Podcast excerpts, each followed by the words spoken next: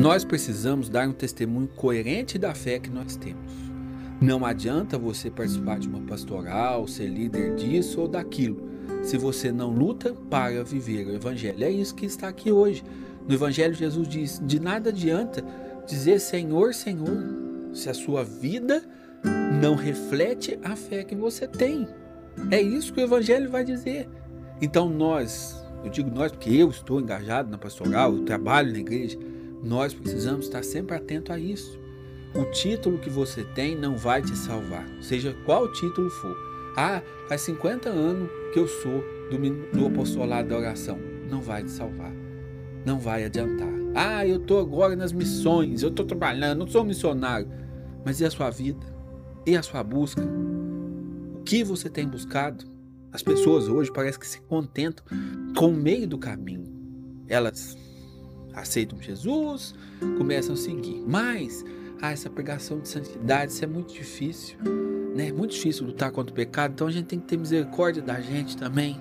Aí fica nessa preguiça, preguiça de amar, preguiça de se doar. Aí fica aí, inventando desculpa para continuar preso ao pecado. Meu irmão, eu não sou puritano. Eu tenho meus defeitos, meus pecados, mas eu preciso lutar contra os pecados. Eu não posso me conformar com o pecado. Eu preciso cada vez mais buscar ser o homem novo que Jesus pensou em mim. Jesus, quando me chamou, Jesus, quando te chamou, ele preparou algo para você. E é isso que nós devemos buscar. Agora, se nós ficamos presos ao pecado, se nós ficamos presos e contentes com a situação que nós estamos, nós não vamos alcançar aquilo que Jesus tem para nós. Porque o pecado nos trava, nos prende, nos amarra e nos impede de caminhar para frente.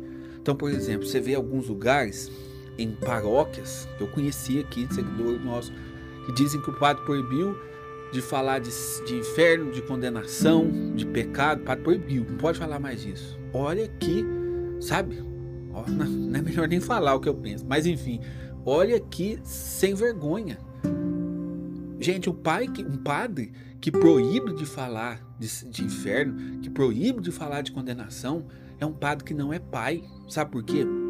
O pai alerta sim os seus filhos em relação ao perigo. Por exemplo, seu filho está brincando com fogo. O que, que você faz, meu filho? Larga de brincar com fogo, porque o fogo ele queima. E se queimar, vai doer, você vai machucar.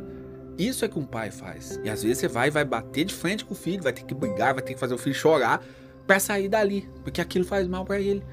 Agora não. As pessoas parecem que querem uma pregação para deixar elas quietas no lugar que elas estão, tá no pecado, vivendo aquela fé light. E às vezes até os próprios pais parecem que também estão nessa situação. Mas nós não podemos nos conformar com isso. Nós precisamos buscar viver o Evangelho. O Evangelho nos fala o que? Renuncie a si mesmo. Tome a sua cruz e me siga. Aquela, olha aqui. Portanto, quem ouve as minhas palavras e põe em prática é como um homem prudente que construiu a casa sobre a rocha. É isso aqui. Nós precisamos exortar cada vez mais as pessoas a colocar a palavra de Deus em prática. E colocar a palavra de Deus em prática vai exigir de mim compromisso, renúncia e mudança de vida. Em relação ao demônio, ao inferno, a própria palavra fala de inferno, fala de demônio. Como nós agora podemos querer reescrever a nossa palavra, reescrever a Bíblia, reescrever a tradição da igreja, reescrever a história da vida dos santos, por quê? Porque nós queremos uma pregação que seja bem gostosa e confortável e que não me tire da zona de conforto. Zona de conforto não combina com o cristianismo.